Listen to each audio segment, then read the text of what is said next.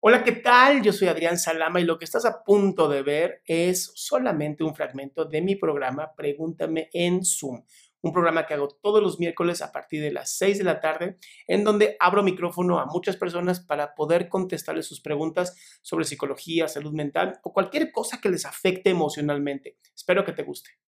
Bueno, yo para empezar y no hacerla larga, yo también estoy en un proceso de terapia en el cual me han este, diagnosticado TOC, TOC de personalidad, ansiedad y depresión. Cuando ya me detectaron este problema, entendí muchas cosas, que fue que algo como lo que pasó Erika, que yo quería que me quisieran como yo quería, y si no me daban una rosa a las 3 de la tarde, un sábado eh, este, lloviendo, no me amaban. Y yo le exigí a mi novio ese, ese, ese, comportamiento. Bueno, el punto es de que ya, ya lo entendí, yo supe que yo la regué, estuvimos yendo a terapia de pareja, pero dadas las circunstancias de la pandemia se tuvo que posponer este, y yo dejé de ir a mi terapeuta este, particular, por ende todo vino en pues declive, ¿no? O sea, yo empecé a otra vez a seguir exigiendo y ay, Jesucristo le decía de que no, tú me pones el cuerno y el chavo así como que, o sea, ¿cómo?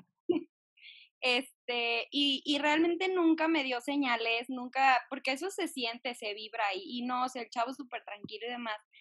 Y cayó en algo muy similar a lo que cayó Manuel, creo que se llama, este, que es, sé que tiene todo esto, pero no sé cómo lidiar con ella, es, este, y ahorita estamos en un tiempo que es por lo que estoy aquí, porque necesito un consejo de urgencia, ¿no? Porque digo, yo estoy yendo a, terapia y me han dado cosas muy asertivas.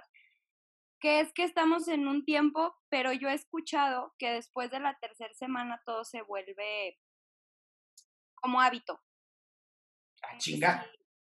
me equivoco, no sé, estoy hablando con un terapeuta, debo de, de, de cuestionarme.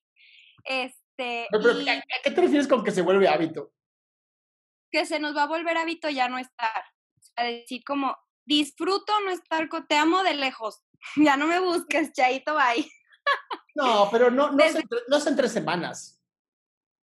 Bueno, y yo, es como que esa es mi ideología, porque aparte con terapia estoy viendo todo esto de las creencias sociales y todo este business, que si te dicen que si usas falda corta, fuerzas te violan y pues no te pones la falda, que de hecho también pasé por un proceso de abuso que también me trajo muchos problemas en mi relación, porque como lo mencionaba una compañera de aquí, pues no puedes tener relaciones. O sea, es muy complicado. Claro. Y no es fácil hablarlo y, duele y lastima porque la pareja cree que, que no quieres o que le tienes asco.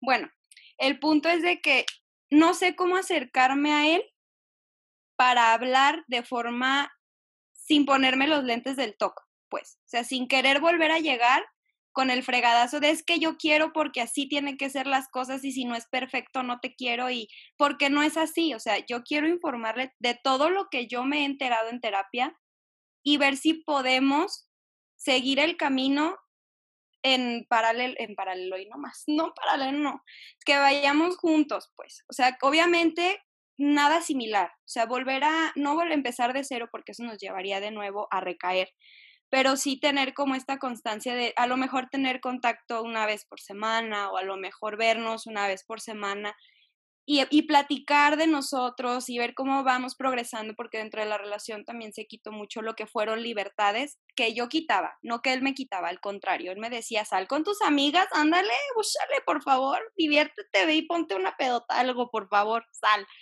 Y yo, no, yo me quedo contigo, ándale, porque yo luego, luego pensaba, no, es que si me voy, ¿a o sea, ¿a dónde se va a ir él? ¿Con quién?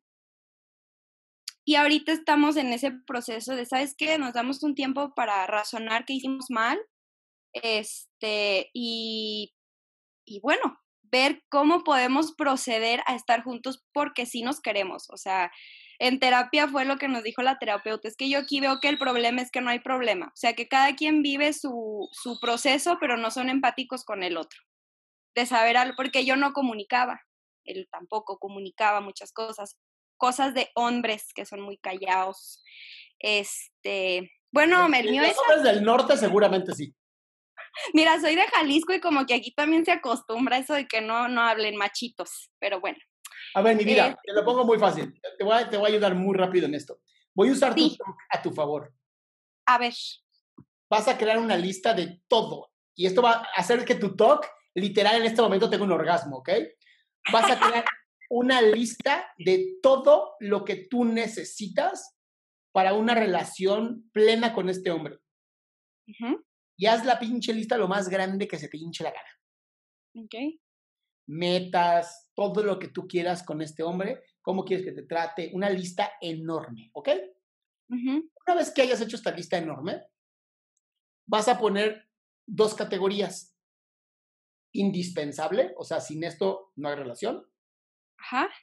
Y me vale madres. Son dos listas, ¿no? Le pones si quieres una I y una M.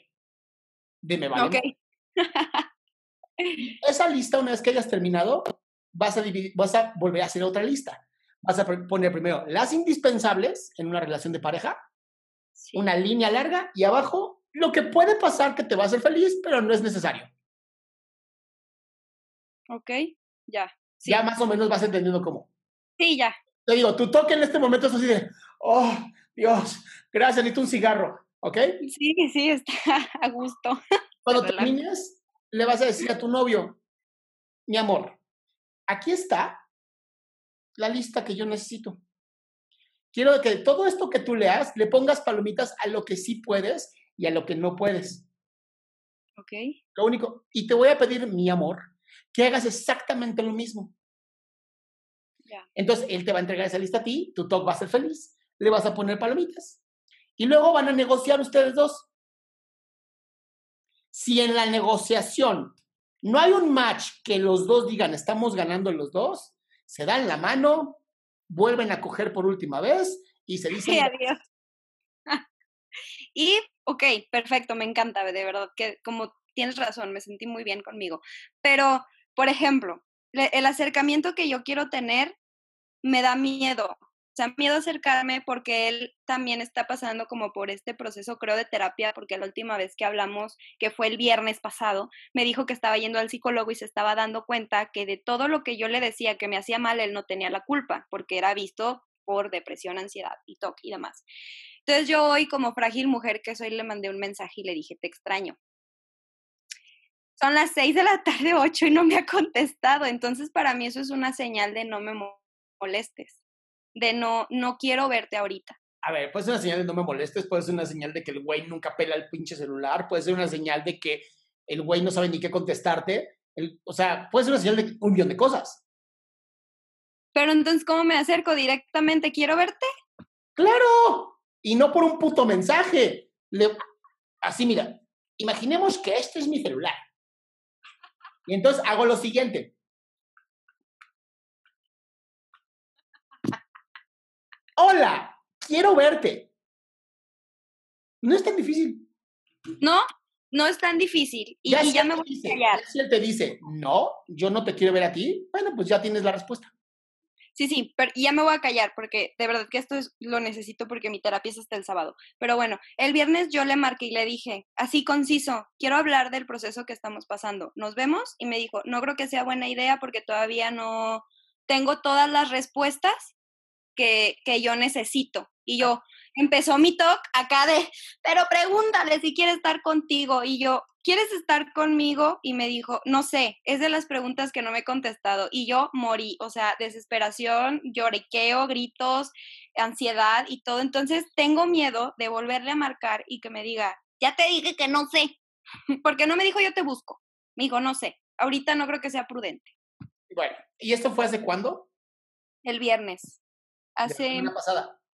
Sí, hace cuatro días, cinco días. Primero es la lista, amor. ¿Qué tal que haciendo la lista te das cuenta que el güey no cumple con nada? Es que el problema es que ya, o sea, sí hice una parecida en terapia y cumple. No, no, no, no, esto es diferente. Haz primero esta lista y no pienses en él, sino tu lista. Haz la lista tuya, lo que tú quieres para ti. Y a lo mejor te das cuenta que el güey no puede cumplir ni con la mitad de lo que tú quieres. Claro. Pero no hagas la lista pensando en ese güey, hazla pensando en ti. Sí. Y, y tiene razón, si, digo, perdón, pero tu mente está muy cabrona, muy hábil, muy inteligente. No trates de que este güey sea igual que tú. A lo mejor su mente va más lento. También se vale. Sí, mucho. sí, se vale. No seas abusiva.